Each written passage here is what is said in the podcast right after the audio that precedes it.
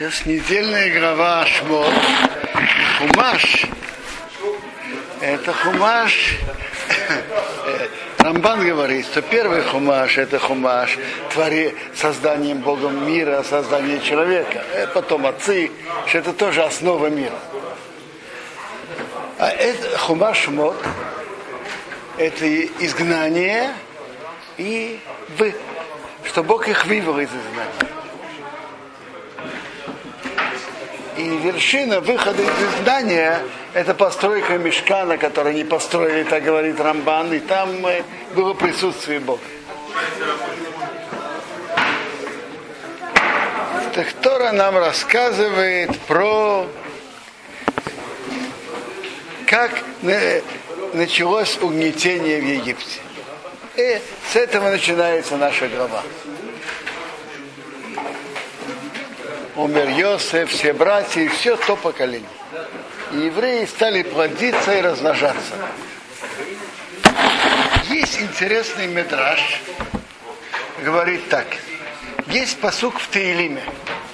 Хафах либом лисно амо накила вода. В Тилим поэтически рассказывает нам про события угнетения в Египте. Написано, Бог перевернул их сердца, лесно амо, ненавидеть его народ, ведь накила вода, хитрить к его рабам. Перевернул их сердце ненавидеть народ Бога, хитрить к его рабам. Медраж говорит так, когда умер Йосеф, они перестали делать обрезание, и тогда Бог перевернул любовь, что евреи, что египтяне относились хорошо и любили евреев. Евреи перестали делать, когда умер Йосеф, евреи перестали делать обрезание, тогда Бог перевернул любовь, которую египтяне питали к ним, и перевернул это на ненависть. Еще же будет здесь уже Якова жил. Иосиф же. Так не когда Йосиф умер, когда умерли все, когда умерли. Э, то, то есть вопрос такой, почему, давайте поймем, почему они перестали делать обрезание? Очень просто. Они поняли и слышали, и, и, и реально видели, что они, что начинается египетское угнетение. И естественно, когда ты находишься среди чужого народа, хочется, чтобы окружающие на тебя смотрели позитивно. Что, что, что объективно стоит сделать, чтобы на тебя смотрели позитивно? Поменьше выделяться. Обрезание – это знак на теле, который выделяет. Это, как говорится, смотря практически – чтобы окружающие не смотрели враждебно, то они перестали делать обрезание. Приводится, понятно, не спрашивают кто. Понятно, не все. Большая часть. Приводится, например, что колено Леви никак, постоянно делали об, обрезание. Э, но интересная вещь. То, что практически объективно действует у других народов, у еврейского народа не работает. Э, не работает. И работает совсем по-другому. Так же, как, как евреи, у них вся история совсем по-другому, чем у других народов. Как раз наоборот. Именно когда евреи перестали делать обрезание, именно тогда ненависть египтян, появилась ненависть египтян, что раньше ее не было. Ведь вопрос же такой, откуда появляется ненависть? Это естественное явление. Это определенное поведение Бога с еврейским народом, определенное отторжение, определенная враждебность, чтобы евреи не смешивались с другими народами. Мы говорим, это, это, это, это,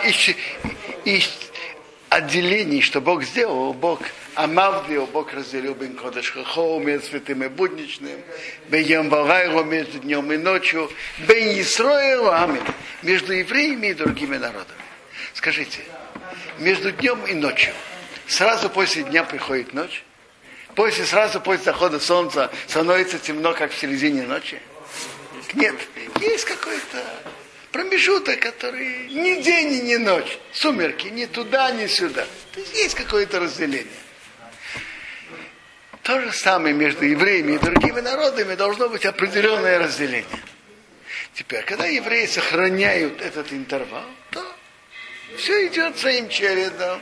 Сохраняется интервал и сохраняется разделение между евреями и другими народами. Когда евреи переходят этот интервал, то получается, получается наоборот, другие народы начинают их отталкивание стороны других народов. Потому что интервал между евреями и другими народами должен быть. Должен быть интервал. Если евреи сохраняют этот интервал, естественно, хорошо. А если нет, получается отторжение стороны других народов и и, и возникает заново, заново это разделение. Как да. антисемитизм это из путей предохранения ассимиляции. Э, это выражение, это сравнение пишет Бейсалыви, и, и мы это видим, удивительное явление, что около 200 лет назад когда открылись двери гетто, то многие евреи захотели смешаться и быть подобными другим народам. Началась реформа в Германии, и, и по другим путям, в других формах приближения евреев к окружающей среде, в других местах, в другой форме. Но общее было одно – приблизиться и слиться с окружающими народами.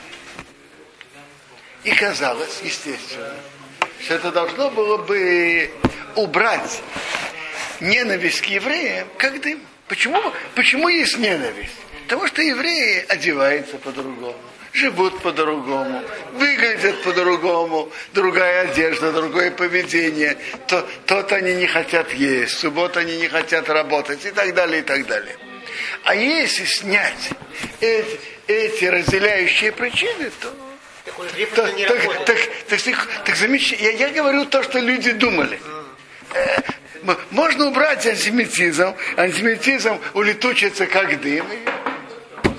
Так, так казалось многим людям. Но, но факты показали не так.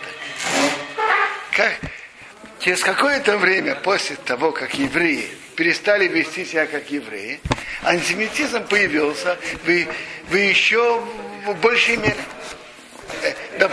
Например, в Германии не было места, где евреи больше ассимилировались бы, чем в Германии. Они занимали важные посты и входили в, и в политику, и в культуру, и всю, и всю жизнь. Если можно так сказать, они были немцами больше, чем немцы. Так они старались быть. И именно там появился антисемитизм. И как раз Гитлер говорил, что если бы евреи не вмешивались, я бы к ним особенно много не имела, что они вмешиваются во все области нашей жизни. И теперь вопрос другой. Антисемитизм это неестественное явление. Это совершенно иррациональное явление. И это один из путей, бывает, что это наказание от Бога. И бывает, это одна сторона, другая сторона, как сохранение еврейского народа. Это сохраняет еврейский народ. И, и это началось в Египте. В Египте, как евреи перестали делать обрезание, так появилась ненависть египтян к еврейскому народу. И поэтому, когда мы дойдем до главы Бог, мы увидим, что избавление пришло евреям именно тогда, когда они отдалились от египтян. И как говорит Медраш, я не выведу евреев из Египта, пока они не зарежут идолов египтян при них, и не буду считаться с ними. Отдаляться, а, они полностью отдаляться от того, чему поклоняются египтяне. Тогда, когда... И это была мецва, повеление принести пасхальную жертву. Что они полностью отделились от египтян, не считали с ними, не считали с их идолами и отделились, и полностью отделились от них. Точно так же, как сближение с египтянами привело к тому, что началось угнетение, то по выход евреев из Египта должен был быть, что они полностью отдалятся от египтян и не будут считаться с их идолами.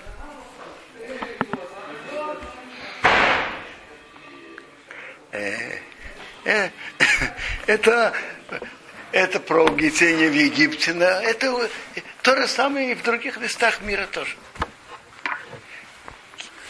Тора нам рассказывает, как началось избавление, выход евреев из Египта. Написано так.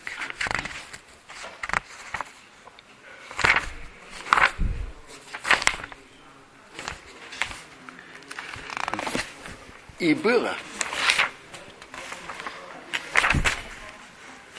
все долгие дни умер царь египетский, и евреи стонали от работы и кричали. И поднялся их крик Богу от работы.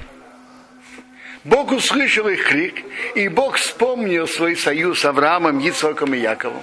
И Бог увидел сынов Израиля, и он знал Бог. То есть он решил их вывести из Египта. Тут непонятно – Умер царь египетский, евреи стонали от работы и кричали. Что, что, такая, что такая тяжелая трагедия, что царь египетский умер? Что страшно? Так умер фараон, ну так что? Э, смотрите, смотрите, есть, есть медраж, который говорит, что он не буквально умер, но он стал прокаженным, и он резал столько-то сотен евреев, еврейских младенцев утром и столько-то вечером, чтобы лечиться. Надо лечиться в крови, в крови евреев. Поэтому Медрашу все, все понятно. Но я сейчас иду про, по простому пшату. Простому пшату умер царь египетский. Что такая большая трагедия? Рамбан говорит очень интересный комментарий. Пока был, э, жил тот царь, то евреи считали и были уверены, что все их беды это потому что, что царь, он такой жестокий, он такой противный, э, он так их угнетает. Это причина в том, что это, что вот этот царь, вот сейчас э, поменяется, станет хороший царь, а тогда станет совсем другая привольная хорошая жизнь царь умер, а положение, плохой царь умер, а положение не улучшилось, а только ухудшилось. А, если так, проблема не в том фараоне или в другом.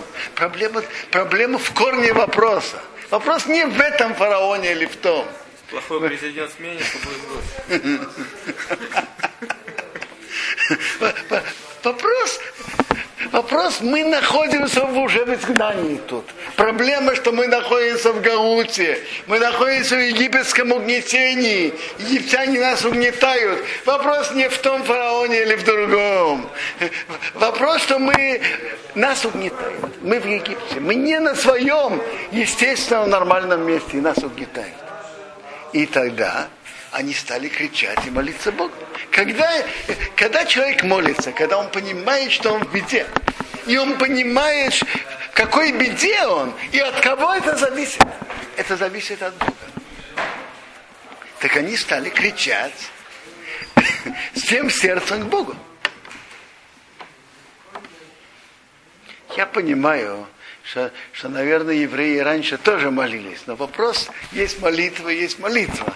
Когда молитва, когда человек чувствует, что он в тяжелой беде, и нет никого в мире, который может ему помочь, Может, это самая сильная молитва? так это вот самая сильная молитва. Когда человек чувствует, что есть только один в мире, который может ему помочь, и от него все зависит, и я нахожусь действительно в тяжелой беде, что никто, кроме него, меня спасти не может, эта молитва совсем другая.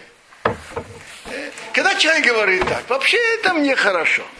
Но хотелось бы, чтобы было в этом так и так лучше. Но это, это одна молитва. А когда человек знает, что он в тяжелой беде, это совсем другая молитва. Молитва человека в беде совсем другая. И именно вот эта молитва из глубины души, крик евреев, это привел к их избавлению. Так выходит, крик еврейского народа это и есть самая сильная молитва. Конечно.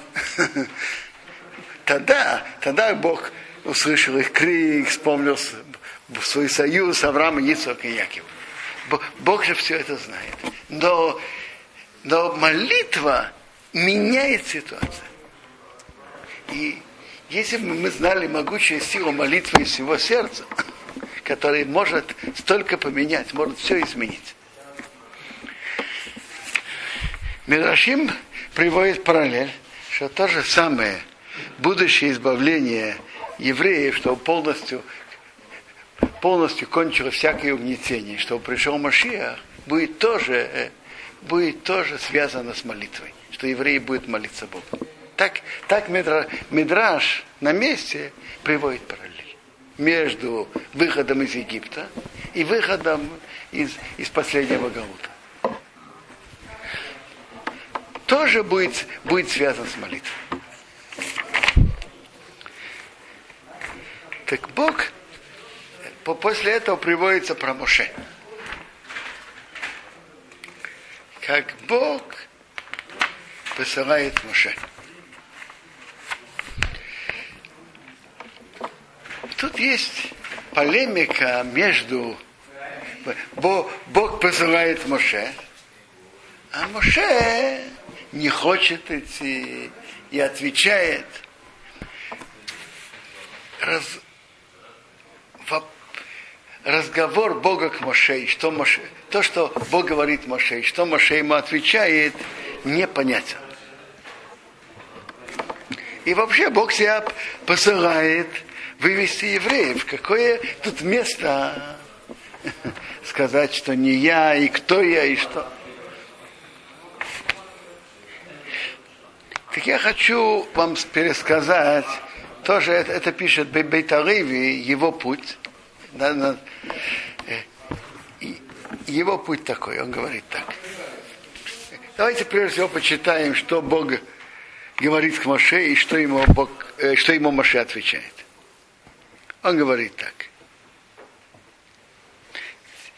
Я видел давление, что египтяне давят их. А теперь иди, я тебя пошлю к фараону и выведи мой народ, сынов Израиля, из Египта. Сказал Моше к Богу, кто я, что я пойду к фараону? И что я выведу сынов Израиля из Египта.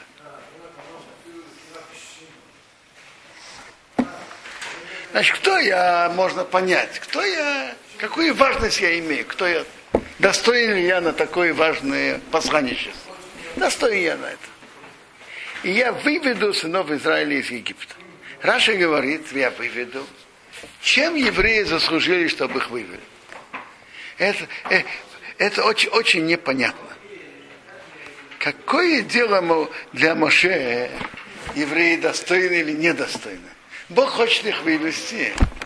Пусть он их выведет. Какое, какое дело Моше евреи достойны или недостойны? Бог посчитал их достойными. Что, в чем, что плохого в этом? Бейс говорит так что полемика Моше относительно Бога, если можно выразиться этим словом, этим выражением, он приводит, он приводит очень интересный метраж.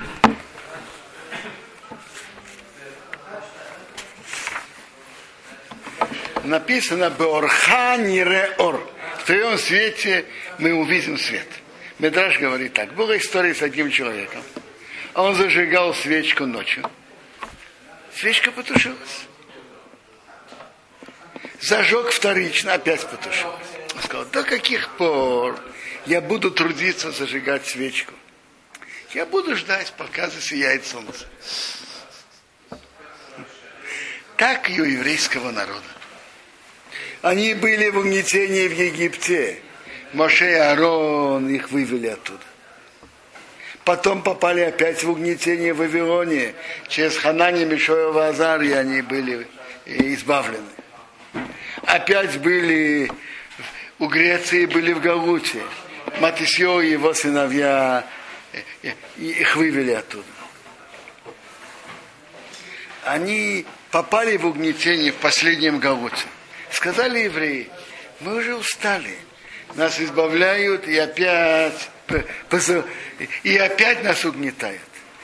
Мы просим, мы, мы не просим, чтобы человек светил.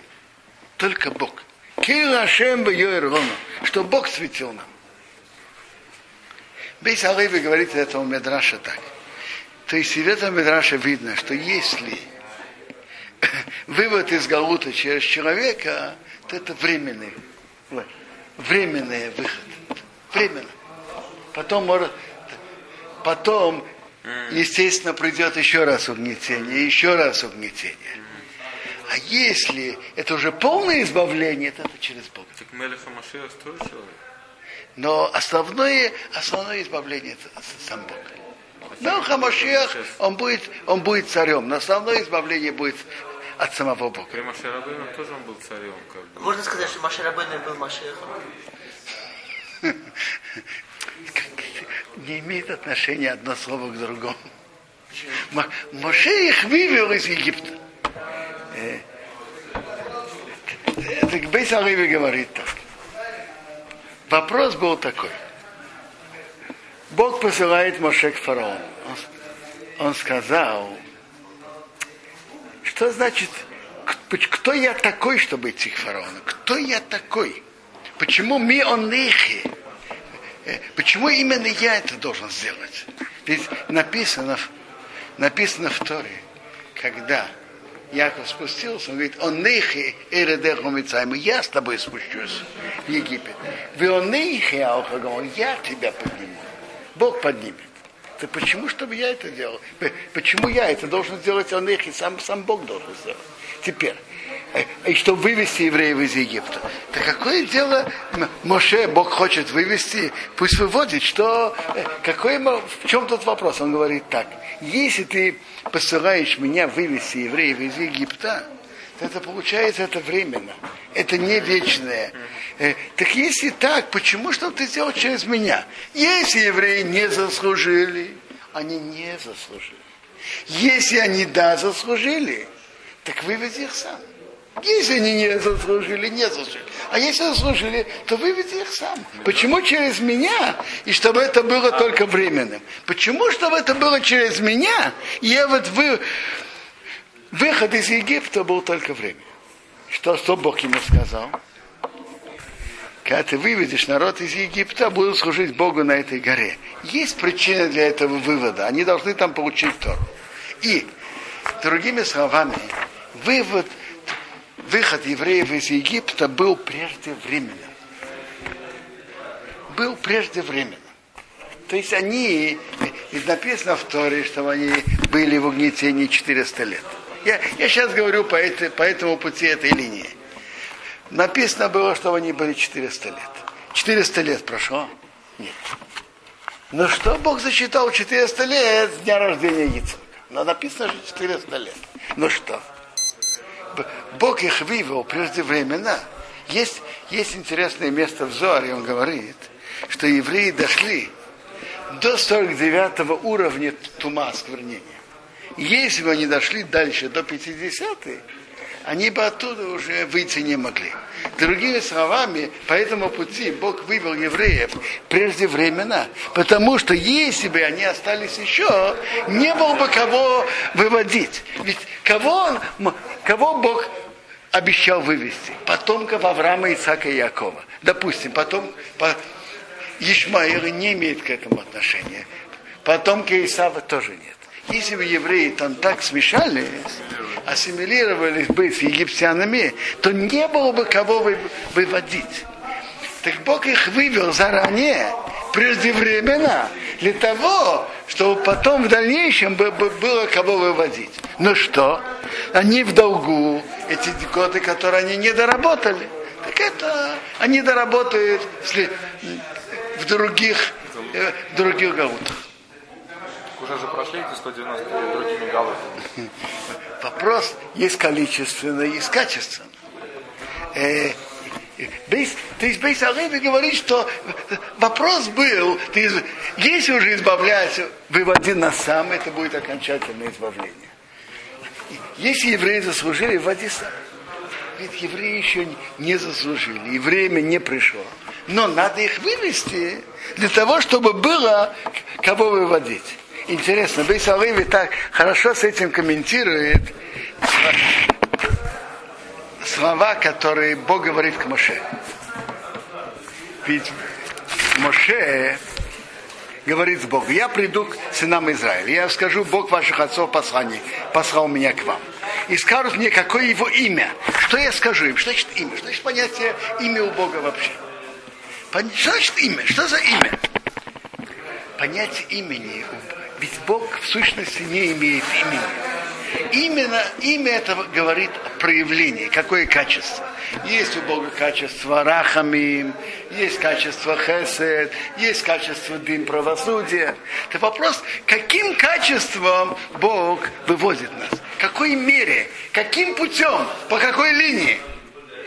Так Бог сказал к Моше, я буду, что я буду. Значит, я буду, что я буду. Раша говорит, я буду с ними в этом галуте, что я буду с ними в следующих галует, в следующих угнетениях. И он сказал, так говори сынам Израиля, тот, кто будет, послал меня к вам. Им не говори все это. Им говорит только, что я буду с вами. Не говори, что им достаточно эта беда. Не говори им, что будут еще угнетения. Им говори, я буду с вами, послал меня к вам, я буду с вами в этом угнетении. То есть он говорит так. Каким путем Бог, Бог нас выводит сейчас из Египта? Каким путем? Хесед, Рахмим, окончательное избавление, не окончательное. Он сказал, это не окончательное. Это я, я буду с ними в этом угнетений, что я буду с ними в других угнетениях. То есть я их вывожу их преждевременно, чтобы было кого выводить. И я буду с ними в других угнетениях, то есть будут еще угнетения. Я вывожу их преждевременно, именно потому что будут еще угнетения. Но евреям ты это не говори. Евреям ты скажи, я буду с вами, я ввожу вас. Это так объясняет Бейсалыга. По-моему, по-моему, очень хорошо входит, входит в эти слова. То есть вопрос, по какой, каким качеством каким путем Бог выводит евреев. Бог выводит евреев таким качеством, что будут еще угнетения, но необходимо сейчас их вывести для того, чтобы было кого выводить. А то, что не доработали, это э, э, долги заплатят потом, пока надо их вывести. Это же я хотел сказать. Все, для машины